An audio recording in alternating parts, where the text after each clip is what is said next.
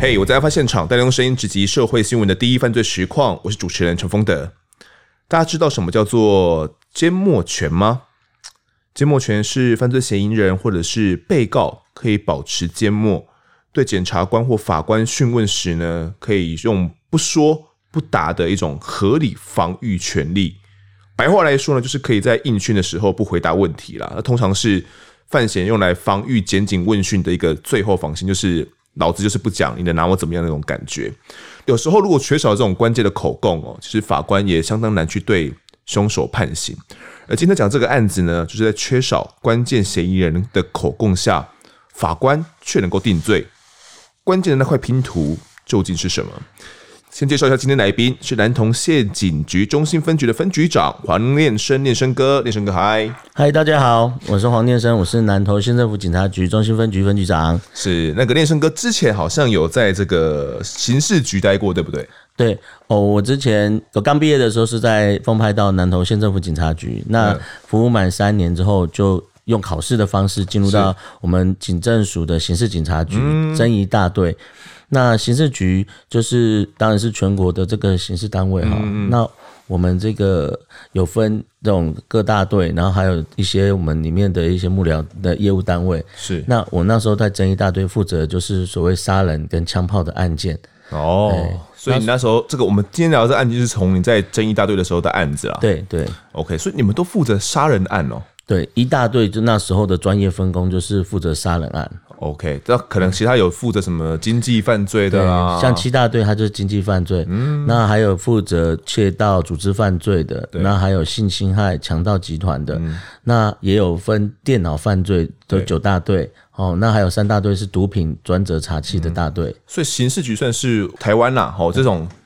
刑事案件里面的最高殿堂这种感觉吗？呃，没有错，因为它就是在警政署下面的刑事警察局，就是所谓我们刑事的中央单位。那里面的成员都是，就是几乎就是我们警察大学毕业的，然后还到了地方服务一阵子，然后再用考试筛选进来，所以应该算是精英中的精英了。精英中的精英对啊！你在这边当队长，你在是不是在吹捧自己？当然当然不是，当然是我是真的曾经待过那里十多年，然后吸收他的养分。然后成长茁壮，当然要这么说，是是是，但是也是真的。事实上，我们从刑事局出来的刑事干部都是有他的专业存在，不论在这个刑事的案件或者是在刑事业务上面，都是非常熟人跟这个专业。OK，好，那我们今天就要讲这个关于二零零八年二月的一个案件哦。在二零零八年二月呢，彰化县当时呢一个台糖的西州农地呢，在准备进行这种整地的工程。准备要把那边呢规划为溪州乡国家花卉园区的景观苗木生产专区哦，听起来很绕口，就是整地嘛，这个挖土机一定是要请过来的。承包商呢就请来的怪手要把这个土给挖松哦，没想到在这个工程做到一半的时候呢，在最外围要拆除一个篱笆的地方，这一挖下去就不得了了。那时候是什么状况？那首歌就。二零零八年二月那时候的状况，我没有到现场啊，但是我有后来就是他们挖完，我有去现场。他其实是真的就是在台塘地的最旁边，你把他们可能就是当初就是没没有围起来，所以可能就是在路边。嗯、那这个整地的时候，当然那个挖土机会挖嘛，但是他刚好在挖到最旁边的一棵木瓜树的时候，那通常挖就是整地就是会把土挖开，然后放到旁边。那木瓜树连根拔起的时候。这时候挖土机的司机发现，嗯，树根伴随着一具尸体，然后从这个土里面被拉出来。当时他就停，当下就停止作业。他发现有尸骨的时候，因为可能他也不知道是挖到什么，他就停止作业之后就马上报警。那个时候，练生哥，我们把这个骸骨挖出来的时候啊，是在一个木瓜树下，对不对？对对，那这个。木瓜树下，我们一般初步认定啊，会感觉它是一个，嗯，有可能是就葬在那边的啊，就这样挖出来。可是那时候挖出来的时候，感觉它的不是这么一回事，并不是这种寻常的尸体，对不对？对。那时候发生什么状况？那时候我记得它是木瓜树的树根，整个贯穿这个尸体的脊椎骨。哦，你说树根怎么穿进去？穿进去，嗯、所以应该是尸体先埋在下面，木瓜树才长成，才会贯穿。如果你是木瓜树长成再埋尸体，那树根跟可能是缠绕，不是贯穿，就是不太会用这种方式来做。然后，所以，所以我们那时候就是尸体的状况，其实我们经过那个。小心谨慎的这个拼凑啊，那也有完成他的这个所有的这个骨人骨的拼图。嗯哼，那有发现他的人手脚都被铁丝的缠住，那嘴巴跟眼睛也被胶带粘住。嗯，然后他们当初也有怀疑这个被害人是不是被活活埋致死啊？那当初在这一个骨头被埋的这个底下的时候，上面有种了这木，刚刚有讲到木瓜树嘛？对。那当然，他这整个根真的就是从这个死者的脊椎骨这样子渗透到他的身体里面，把它贯穿。对啊，那如果只是没有把这个木瓜树拔起来，或者是大规模整地，可能就不会发现这个骨头。所以是刚好他在。拔那棵木瓜树的时候，它随着树根一起被拔起来，所以司机才会那个挖土机司机才会发现这个骨骸、嗯。你说现场其实我们刚刚讲到说，它其实是在整地的最边边最边边，对不对？对，就就是其实我们那时候后来再去看，它就是我们从路边进去没多远，嗯，他当初他作案就是在选择在。车子开得到的地方，然后路边进去。嗯，那整地的最边边，它后来是有用我这个铁丝网就围起来。可能当初可能只是种树没有围起来，哦、是这样子。那他发现整地就是在路边的一个、嗯。那因为有这一棵木瓜树的关系哦，加上说他把树根都整个贯穿他的这个脊椎骨，导致他其实呃骸骨都还算保留的蛮完整的。对，那我们刚刚有讲到说，呃，尼生哥讲到说，这个我们的尸体上面发现说他的手脚有被铁丝给捆绑嘛？对，然后嘴巴跟眼睛都有被胶带给粘住，那这几乎就能认定是一起凶杀案件了吧？呃，我们当初这样子就是先怀疑是他杀了，因为当然就是从这样子的迹象，一般。死亡就是我们都会慎重追远，不可能把铁丝啊或者是胶带去粘在尸体上面，所以一般这样子都会认为说他是被处理过。嗯，当然是可能就是他杀，有他杀的嫌疑，所以我们那时候就是朝他杀的嫌疑去侦办，才会这个案件最后才会到我们这个刑事警察局这一大队这边来。好，那念生哥，我们刚刚有提到说骸骨上面只有这个手脚捆绑的铁丝痕迹之外。我们有找到其他任何东西吗？比如说有他的身份证啊，或者是任何可以辨认他身份的东西吗？哦，这我们当初有有发现其他的基证，这是鉴识哦，嗯，他就是有发现几枚的钱币，那鉴识人员就从这个钱币里面有发现小小的这个纸片。纸钞的碎片，那因为这个纸钞是有腐化、腐腐烂的这个现象，但是钱币跟钱币之间有夹着一块纸钞，它因为被夹住哦，所以钱币夹在中间有个纸钞哦，就是因为那一个纸钞是被夹住，所以有一小块是没有腐烂的。嗯，那建设中心就把这一个纸钞的碎片进行还原，就是说先把这一块纸钞知道说它大概是呃还原还原这个纸钞的一个状况。嗯，那这个纸钞被还原出来，它是一张哦。西元呃，不对，它是一张这个二零零二年起就禁止流通的旧款百元的新台币。嗯、那我们就缩小了死死者的这个死亡时间的范围，判定死者至少死了六年，最少了，最少就是死最少死了，因为我们那时候发现是二零零八年嘛，对。然后你说他的呃，可能有发现两枚钱币中间夹了一枚纸钞。这个纸钞验出来是二零零二年，如果有年纪的听众的话，就会知道说以前的新台币长怎么样了。对，对，不太一样，不对，不太一样。对，那那一看就知道说，哦，那个可能是二零零二年就没有再发行的这种旧款的百元钞票啊。那所以说，有可能至少死亡时间是推在六年前，不然一般不会把这种已经禁止流通的钞，诶，没有在流通的钞票放在自己身上嘛。对，对，那而且我们要想，这个木瓜树都长大了呢。对。没错，所以这个时间应该是至少最少六年，而且可能甚至更久，因为禁止流通之前还有在使用，那可能还要再往前推。嗯，当当下啦，在最最开始的时候，一定是最开始我们就是用这种方式来回推它的这个时间。嗯。对，OK，好，那我们这个时候这个尸体到底埋了多久？好像初步啦，能够这样去辨认。那我们还要从他的衣着上面去发现一些。可以去确认这个尸体的相关的基证吗？身身份的相关基证，身份的相关基证。那时候他真的身上就剩下一个裤头带。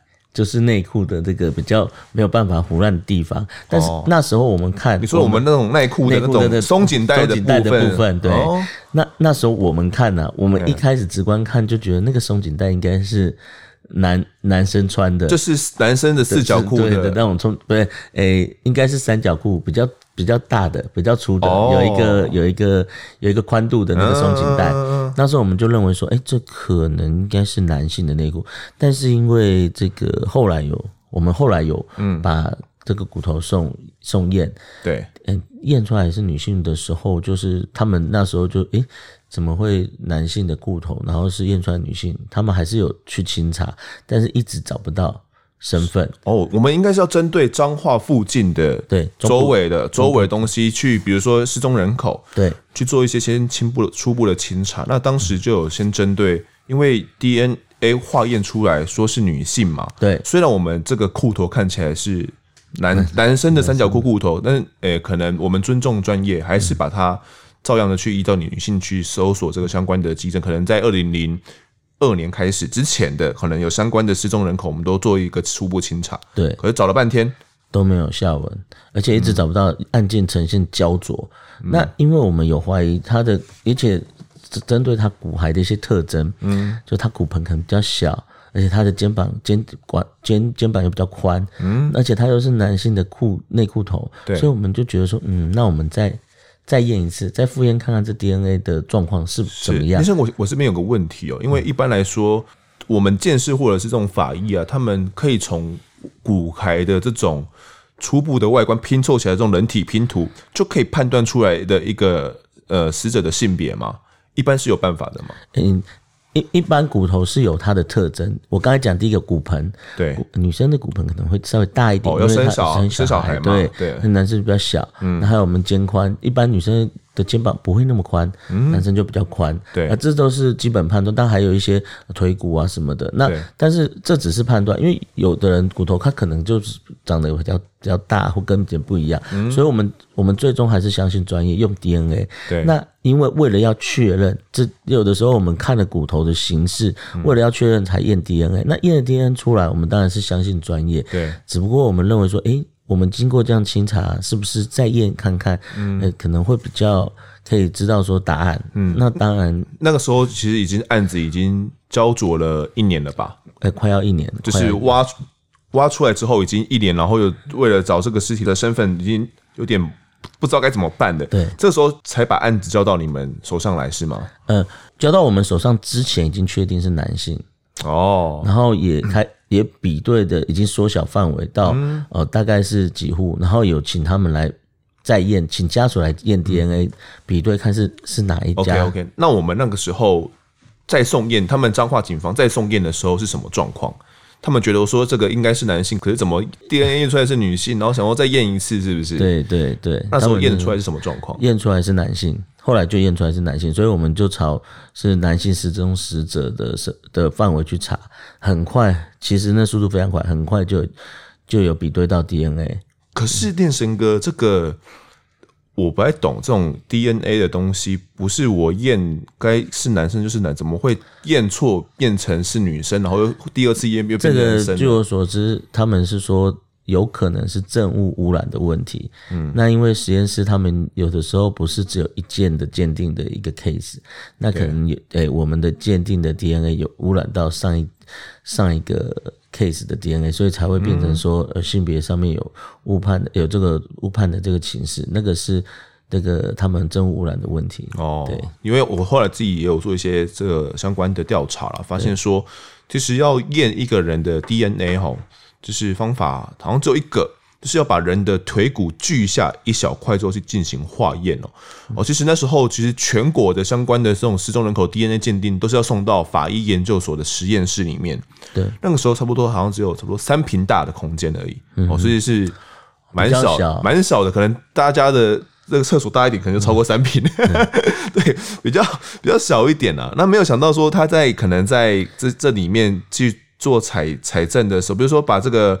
呃我们的 DNA 夹起来，然后要送到仪器里面去化验它的相相关 DNA 的时候，可能相关的碎屑会飘散在这个三坪的空间里面。没有错，对，哦，那可能呃不不知道为什么啦，对，就别人的女生的 DNA 可能就混来了这个我们的发现的这个脏化的死者的 DNA 里面，然后就以为说这个死者其实是个女性啊。对。对，那导致了其实有将近一年，快要交一年的焦灼，经过这样之后确定之后，才发现说他真的是个男生嘛？男生，确认是男生。对，那后续我马上就马上就清查到了身份是吗？对，那时候经过怎么样？性别改成男生之后，嗯，失踪的变成男性，我们就朝这个方向去清查，因为这样子清查的话，把所有建筑统计出来，然后再比对 DNA，、嗯、再 double check，马上就确认死者的身份。哦。所以速度非常快，非常快。那这一个死者呢，到底是一个什么样的身份？我们知道他说他是什么名字？呃，我们我们当初有知道他的名字，他就是吴姓死者。对，嗯，对对对，吴东敏啊，其实是二十六岁的死者。那我们那时候知道说他是在一九九七年就失踪了，发现的时候是二零零八年。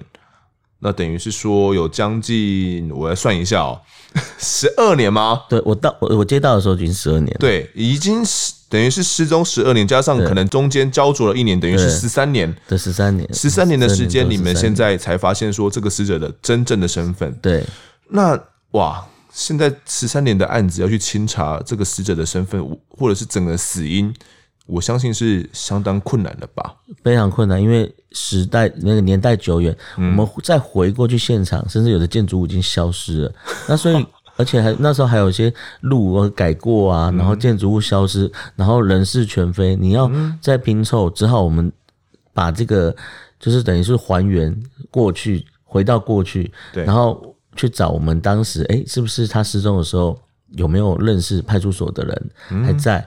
然后还有这些哦，一些历史的一些资料，是。哦，那当初有受理报案的一些相关资料，嗯，然后还有当然家属很重要，要要进行访查，访查哦、对，嗯、还要问家属说大概他当时的交往的状况有没有与人结怨，嗯，然后当时大概有什么样的一个情况，我们要一个一个来拼凑起来，包含他交往的状况跟。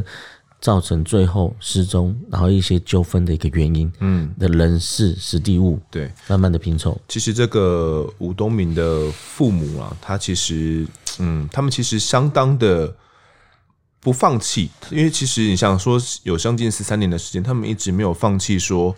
呃，要来找到儿子的下落，对，他们其实是四处去陈情了。十三年前就有去报案的，哦，那可是报案的时候就是用这种失踪案件去受理了。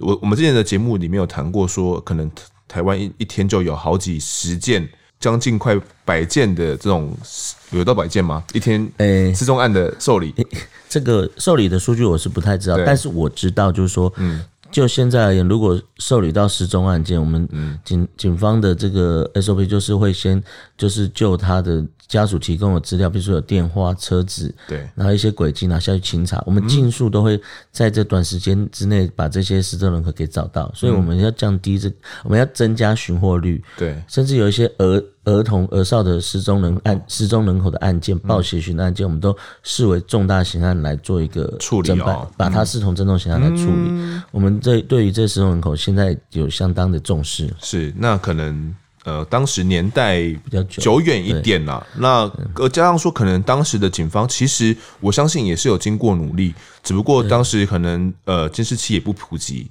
对、哦，那就是找不到这个吴东明他的下落。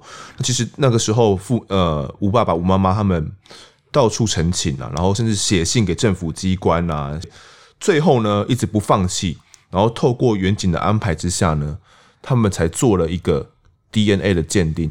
没有想到这一鉴定就确认出了这个刚好是这个从彰化挖出来这个骨骸哦，所以是所以是哪个先哪个后？呃，是他们有不断澄清没有错，对。然后可是因为那时候我们还没有针对男性，然后也没有针对中部地区，也都还没有把它列为说可以比对的对象哦。那所以说他有来比对，但是他可能早就已经比对过，但是我们那时候还没有把他的这个 DNA 拿去做。就是做相对应的比对。嗯、但是如果他因为他不断澄清，那加上我们后来有争论，诶，他这个是男性的死者，对，那也在中部地区，我们又把他比对，诶，一一比对就比中了。嗯，他们也不放弃，我们刚好也接也也把他的 DNA 给更正过来，嗯、然后这样子。的一个情况下，也不能说阴错阳差，是真的是因为在父母不断的殷殷期盼下面，然后我们专案小组也不放弃的这个死者的身份的清查上面，再把骨头拿去做 DNA 鉴定，再三的确认之后，再经过父母的这个比对，我们终于把就是十二年活埋十二年出土的骨骸的身份，然后来给他确认了。人生哥有讲到了，那其实这一部分妈吴妈妈其实在多年前都一直做梦哦，她做了一个梦，就是说。她儿子呢，都会在梦中回的回家来哭诉，说被人绑起来埋了。哦，那等他知道说，哎，自己的儿子真的变成骨骸的时候，他其实是相当难过跟不舍的哦。好，那其实呃，当时我们为了要去了解说这个吴东明他到底怎么失踪的哦，因为当时确实有这个失踪报案嘛，我们好像就有找找到说。当时的派出所的一个笔记本是吗？这经过是怎么样的？哦，林生哥，那时候因为我们就是诶、欸、知道说身份，那还有他原本住的地方，嗯，还有他，我们就会回说，诶、欸，这个人失踪一定会有报案，嗯、因为家属放弃嘛。我们问了家属，说有当初有报案，那我们就回说说，诶、欸，当初有报案记录，嗯，却去问这个所长，哇，这个所长非常认真。还有一本笔记本，什么笔记本？不是死亡笔记本，不是死亡笔记本。他如果有遇到案件，他工作记录笔记本，记录刚好就是说，他记录在某年某月，哦，那时候应该是说他在一九九七年八月十八号的晚间哦，小区派出所接获报案，有人被押上车带走啊，这个部分他都有记录下面下来。这个那时候是一个吴姓的派出所所长，他到现场有查访。发现有疑似被害人遗落的拖鞋，路旁还有散落的漫漫画书。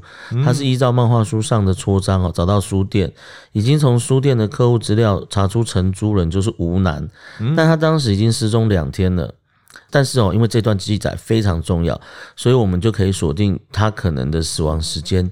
哦，然后也这样子当找到当初哦他的女友。当然，这个女友的这个部分也是因为他失踪的时间。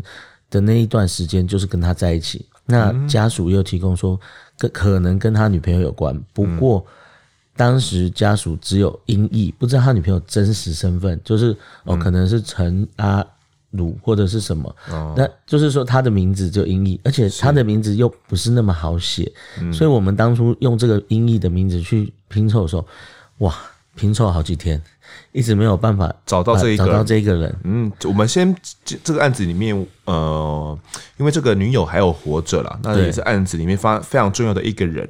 我们先称呼她为阿美，阿美、哦、眉毛的美，阿美这样子。透过这个笔记本啊，好险这个所长当时都有记录下来哦。因为一般呃报案之后啊，可能只会有可能简单的报案的资料而已。对，对，那相关的你说几点几分在哪边被押走？然后什么办画书的书店，这东西可能，呃，我们的报案资料可能不会写到那么详细，没错。对，然后他自己因为有一本笔记本的关系，把这些都记录下来的。我们也找到了这个所长，然后把那个笔记本他还留着，还留着，里面的字迹我看了非常工整，也真的他就是一个非常认真的人。嗯、可是碍于可能那时候的一些科技的关系，他没有就没有办法就没有 CCTV，不晓得怎么样去再追查下去。嗯，那。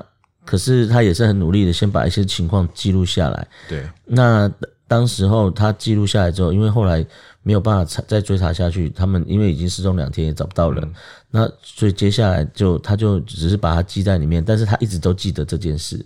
所以当我们找到他的时候，他马上就可以翻出笔记本，告诉我们说有这件案子。但是那时候在不断的努力下面，他还是没有找到人。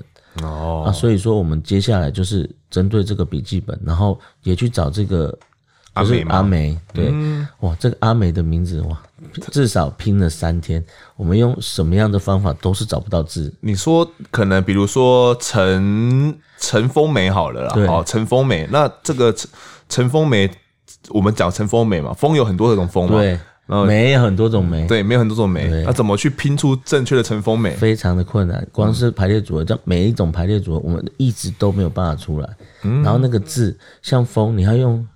大风、小风、丰满的风、丰源的风，对，怎么样都没有办法拼凑出来。啊、最后是怎么样拼出来的？这个我当然我也是在里面拼，我们也是三个字，但是两个字一直。你们是是在电脑面前一直这样一直用一直系统，然后因为系统出来以后的资料，嗯、我们还要可能要比对，嗯，然后觉得哎、欸，这个可能没有地缘关系，或者是说跟呃、欸、年纪不相仿，那就不可能，对，就先出来删除就开始删除，哇，至少三天，我记得三天，嗯、我们那时候在云林的。云林的警察分局里面做，因为他那时候是在云林的这个警察分局里面，然后去帮忙，就就是说在地缘关系嘛，所以我们在那边做这个资料。哇，后来他们就这么焦灼，就有人去拜拜。你说我们专案人员吗？我们专案小组其他其他的人员，他们去拜，嗯，就去祈求说，哎、欸，这当然我们这样讲哈，我们人要有信仰，他有他的信仰，我们都尊重。对。可是他拜回来以后，这冥冥之中，我相信啊，他的信仰不管是不是他帮助我们，但是真是。真的是马上就露出一线生机，一线生机。我们用对了字，而且那个字真的是不不同不同以往，没有人想到用那个，没有人想到会用那个，没有人想到是美还是另外一个字？另外一个字，另外一个学那个字是很很特别。然后这个梅其实一开始我们有想过，可是有觉得嗯奇怪，怎么会用这个？可能是什么梅花的梅，梅花的梅啊。嗯，反正这三个字就突然浮上来，然后在在一瞬间。就是三个字一样出来以后，嗯，然后马上就可以比对到身份，就哎、欸，这个虽然说他现在没有住在中部，对，但是他的那个年纪还有一些是相仿的哦，可能呃户籍地啊，嗯、或者是工作地啦，人员可能原本的相关就能够连接的起来，其实跟我们的死者或许真的是他。好，我们先来聊一下这个死者好了啦。我们现在虽然讲到阿美了，我们刚后面有聊到死者。其实这个吴东明这样被活埋了十二年了，我们当初有先对他进行一些了解吗？他爸爸妈妈是怎么说吴东明这一个人的？嗯，他爸爸妈妈就是说，其实吴东明工作都很正常啦。嗯，那也，我就我大概讲一下，就是说他妈妈认为说，哎，吴东明他有他有一个正常的工作，嗯，那。他跟他就是说，他在这个云林这边工作，然后那时候他就说他状况也不错，嗯，然后只是说有交了一个女朋友，嗯，那那女朋友可能姐姐就是说女朋友可能是从事这个养生馆的这个工作，那可是吴东明因为他有正常工作，他有请就让他女朋友说哦不要再做了，他女朋友为了他有阵子就。就真的就是说啊，他别他脱离那个工作，然后就专心的陪着吴东明，嗯，然后一起工作。但是因为呃，可能就是在一起会争吵，嗯、那所以说争吵一阵子，他就又搬走，又没有跟吴东明就是在一起，是。不是说分手，是搬走。搬走以后，他又回去养生馆工作，嗯，那回去养生馆工作，那吴东明就会时常吵闹啊，就希望他回来，然后。那个死死者的父母就说，他那一阵子就情绪比较不稳定，就是可能会大吵大闹这样子。那但是还是有正常正常的在工作了。对于说儿子会突然失踪，他认为说也有可能跟他有关，但是不不敢断定，只知道说他那时候有情绪有比较不好，那有常常去找他的女朋友，然后可能就是希望他回来这样子。那那女朋友就是一直后来又跑去养生馆，然后又认识了一个诚诚信的这个多爱。教头哦，所以他们爸爸妈妈知道说这个阿美认识了一个诚信多爱吗？这个他不知道，他这是后来我们查出来的，因为他只知道说他儿子有去再去找他，希望他可以回来这样子。嗯嗯，好，那这个吴东明其实他当时也是，嗯，等于是海军退伍也没有多久了，呃，就认识这个阿美。可是你我们刚刚讲到说阿美其实是在做这个养生馆的工作，对。养生馆的工作，我讲我不知道诶、欸，因为一般来说，养生馆的工作是去帮人家按摩吗？还是是怎么样？这个养还是是帮人家 SPA？我不太确定那个中部的这边的那个年代的养养生馆到底是怎么样的、啊。念神哥先安怎？嗯。我也不能确定的，我也觉得那个时候的养生馆应该跟这时候的养生馆差不了多少，相去不远了。但是大家都认为不不纯呢？对，大家可能都认为呃，对，有的是纯的，有的是不纯的，但这个要各自去判断了啊，啊。那时候养生馆的确跟这时候养生馆一样，有的是纯的，有的是不纯的，但是多多少少会给人家联想到，就是说他为什么不希望他女朋友去做养生馆，就是多多少少会联想到说啊。按摩嘛，对，就可能会有不纯的时候，可能会有做半套的或者什么之类的，他会怀疑。但所以说，那他这个女朋友一定跟他说没有。嗯，那在没有这种状况下，可是他就会有一点吃醋，认为说，哎、啊，你去那边。就是就可能跟其他男生有一些比较亲密的肢体接触了，可能也担心擦枪走火，有可能之类的，就是类似这样。所以说他也不愿意。我想想一想，他就是因为这样子，所以就有点就是跟他争吵。哦，那后来我们有去查访，因为夜生活的那个部分，我们有去查访，有找到当时的老板。你说这一家养生馆的老板吗？已经消失的养生馆的老板，哦，已经不见，那时候已经不见了。所以我们那时候花多少功夫去把这个老板找出来？嗯，然后为什，然后为什么都要晚上去找？我们有时候，嗯，我们有的时候工作到就是把，诶，早上五点，不，凌晨五点，凌晨五点。然后十二点还要再开专案，为什么会这样子？因为我们要用晚上的时间去查访，因为为了要找这一家养生馆 消失的养生馆，就要问很多，就是类似那个时候的人哦。那那时候的人也是都夜生活的人，所以都要问他们。嗯哦、那时候真的很辛苦。问到你，你是不是很都去那去那个给人家按摩？他说：“哎、欸，没有没有，有的是槟榔摊，有的不一定是。”按摩的，就是对槟榔摊呐，然后没有借机卡有一下，有一些呃，这个我们不会，我们看起来就非常正直。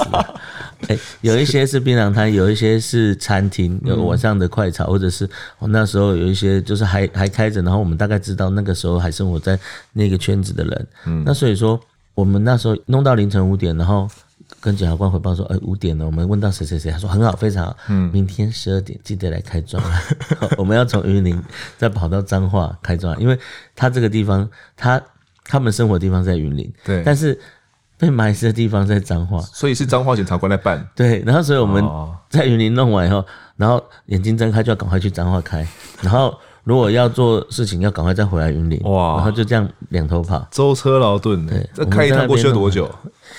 我记得大概都要三四十分钟最少，嗯、对啊，三四十分钟，然后跑跑跑来跑去，然后也是啊，其实我还要带附带一点说，有的时候检察官晚上也跟着我们一起去，也跟你们一起去查访，去了解那个我还记得检察官红检，哇，非常认真，他 就是他带着我们去，我们也要很认真的。检察官在我们后面，我们除了保护他之外，我们也要非常认真的把这个案情推敲出来。是。所以皇天不负苦心人，真的把这个消失的养生馆给拼起来。因为首要要先知道养生馆的背景嘛。对。那找出来以后，啊，老板怎么讲？哦，老板，我们会老板吸毒去乐界，而且他去到那个一个一个乐界的一个中心。好、嗯，那他已经诶，那个那个中心算是一个宗教团体，那也不错。老板是乐界成功，而且他。那个时候刚好他就是成功以后又去在这个中心里面进修，成为里面的老师哦，就是变是变神职人员，真的假的？从养生馆老板吸毒，然后变身为神职人员，这个感觉很适合讲一集故事哎。对，他的故事可能要另外，而且他真的就是说他也变得他吃，因为他是吃海洛因的，那是非常难勒戒哦。但是他就是经过这个。这这一个乐界的一个宗教一个乐界团体，然后来让他重生，而且他现在他后来就是去做神职人员。那我们找到他的时候，他也记得很清楚。他还记得这个阿美吗？他还记得，因为他记得，嗯，他除了记得阿美，还有。我们是吴姓吴东明，对，为什么对他会有印象？因为他砸过他们店，而且也不止一次。他为了要让阿美回来，他只要知道阿美在上班，就去搞乱啊，就去店里乱。那他也受不了，但是老板的人虽然他受不了，但他们是店家，嗯，他来乱，他也就嗯，不可能有的报警了，有时候就叫他不要再乱，然后也叫我叫这个阿梅呀，就是要好好的来劝她的男友不要再乱了。那他们就是就是常常这样子有吵架。其实他有讲到一个关键一点，什么东西？就是诚信角头老大丹多安，嗯，有一次开着他的车来养生馆，刚好是找阿梅，对，那就是在那一次，然后他们。养生馆老板就说：“啊，这个吴东明又来了，嗯，他要来，等一下，哦，玻璃门赶快先把它关起来，然后就把门都关起来，嗯，就先把门关一下，关关下来，不然他会可能会闯进来之类。又要来砸店了，对，又要来砸店，又要来推来推去的，要结果他其实没有，他进来很简单，他一看到老大车子，陈老大车砸车，哦，就砸车，就把车子砸了，砸烂了，砸烂了，啊，砸了这就走了吗？然后。单独还在监视在里面的监视，以前的监视器可能是 monitor 那种，哎哎，就看看到他砸了他的车，金美送。而且当场就很就撂下狠话，那养生馆的老板又说，就是都知道说他当场就撂下狠话。哦，但是可能就只那时候可能只有讲到尬戏或者什么之类的，把它处理，也没有讲到怎么出力，就是可能没有讲的这么细节，但是有说要把它嗯，这种就是争风吃醋种下的一个恶恶因嘛。就是说，他把他车也砸了，就是为了阿姆伊。阿姆伊，阿姆伊。那时候他们就已经，其实已经为了这样子砸店哦。阿姆也其实也跟吴东明也都分开了，嗯，就就分开，就已经没有办法在一起，因为他一直扰乱他的生活。他认为说他已经工作的好好的，因为他觉得他已经回来这里，就不要再不要再去找他，嗯，就等于说要切断切不断。那然后又又有这个。单独来来做个介入哦，他们反而就是生活变得非常的混乱，然后三角恋关系、啊、三有点三角，哦、而且不是只有一次。养生馆的老板回忆的是最严重的那一次，而且老大有落下狠话的那一次，应该出力啊。对，因为直接就砸车了，嗯、也没有要干嘛，就把见面就把车子就砸了。哦、对，了解啊。所以这个是在找到阿美之后嘛？对，找到阿美之后，嗯、然后而且。也是我们在找到阿美之后去拼图拼出来的。OK，那我们那时候去找这个阿美的时候是什么状况？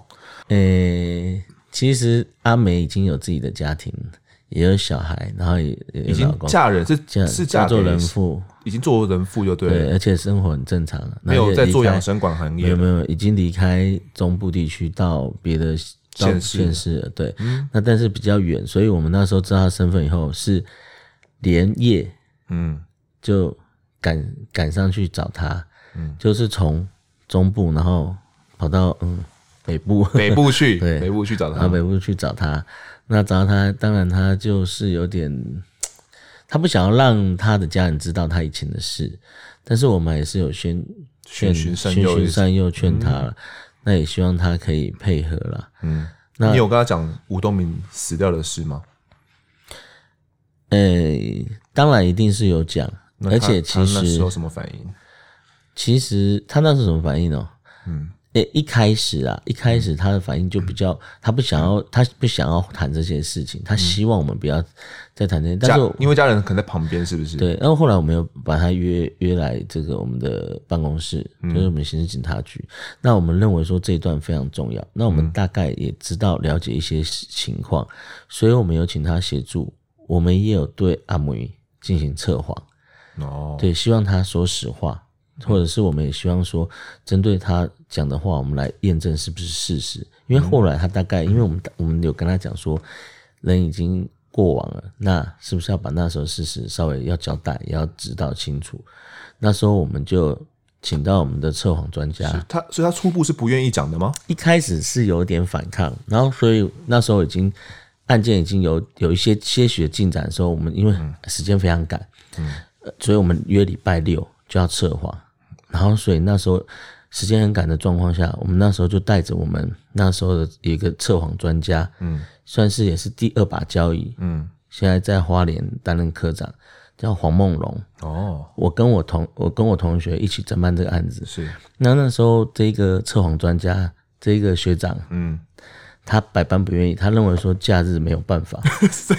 我跟我加班了，要加班嘛。我们最后最后，我跟我同学就夹着他开车下去，他们测谎都要看现场，开车下去。你说去那个西周哦？对对，就把他开车夹着下去，有没有？左右两边，我跟我同学，我同学姓陈，陈仁佳，现在在台北市刑大当队长。我们两个左一左一右把他夹下去，说拜托啦，学长，一边拜托一边夹。然后一边讲说：“我拜托了，我们下去彰化一趟。你家里住彰化吗？顺便回家看看看你妈妈家，看看家人，然后然后吃个饭，然后就把他夹下去。说他就有点百般不愿意，但是我们又跟他讲说啊，顺便回家一趟啊，然后就把他夹下去。说你我反正你假日嘛，你先回家，我们先去看现场完，你回家，我们去开专案，开完专案我就把你带回来，然后就测谎。对，所以那一天。”还好有我们这个测谎专家，百般不愿意下去，又特别的配合。其实他特别配合，为什么？假日他其实是不用上班。嗯，因为他们就是说，他们有他们的规划行程。他们如果要看的现场，嗯、他们也要设计题组，他要把东西压缩的非常短，非常紧。嗯，没有在两三天。我们有那时候，因为有很多案件是突发，他们都会帮我们。通常他们都要一个礼拜准备，甚至要一个月。那时候排程可能有的是排到三个月之后。嗯。你们插队哦？性情，我们不是插队，我们是特别紧急的 状况。特别紧急状况。他们也其实他们也不是插队，他们要特别把时间挪出来。嗯，这算专案处理，哦、不是专案处理。因为他要设计题组，看现场设计题组，卷宗也要看。对，所以我们他不用看卷宗，我们两个一左一右一直讲，讲给他听，讲完以后，然后再一起下去看。嗯，看完以后他就立刻设计题组。虽然你说他不愿意，其实我是这是其实是真实状况是这样，但是他也非常专业。嗯。他既然答应了，他就是跟着我们，对，他就把他处理到好，嗯，也是有把它处理好。看了现场也很仔细啊，他们看现场也非常仔细哦。大概当初在哪里挖到，然后什么状况，那个路是怎么样，还画，他还在外面画图。你说他百般不愿意，我相信他心里也很开心。我们两个学弟对他那么崇拜，又把他拉下去，然后又哎请他说，哎，这个测谎一定要你出马，嗯，这有点人情拜托，因为他其实也是曾经我们争议队议员嘛，我们就是。这个争议队的这个招牌要要护住啊，护住对，他就把他拜托他，哎，他真的也帮我们处理好。然后针对这个事情，我们的阿姆亚，他是愿意测谎的吗？有，因为其实后来他来到办公室，他有大概讲，那我们为什么测谎？我们要针对他讲的内容来确认他的可信度。他所以一开始讲的是大概怎么样的内容？他就有讲了单多哎。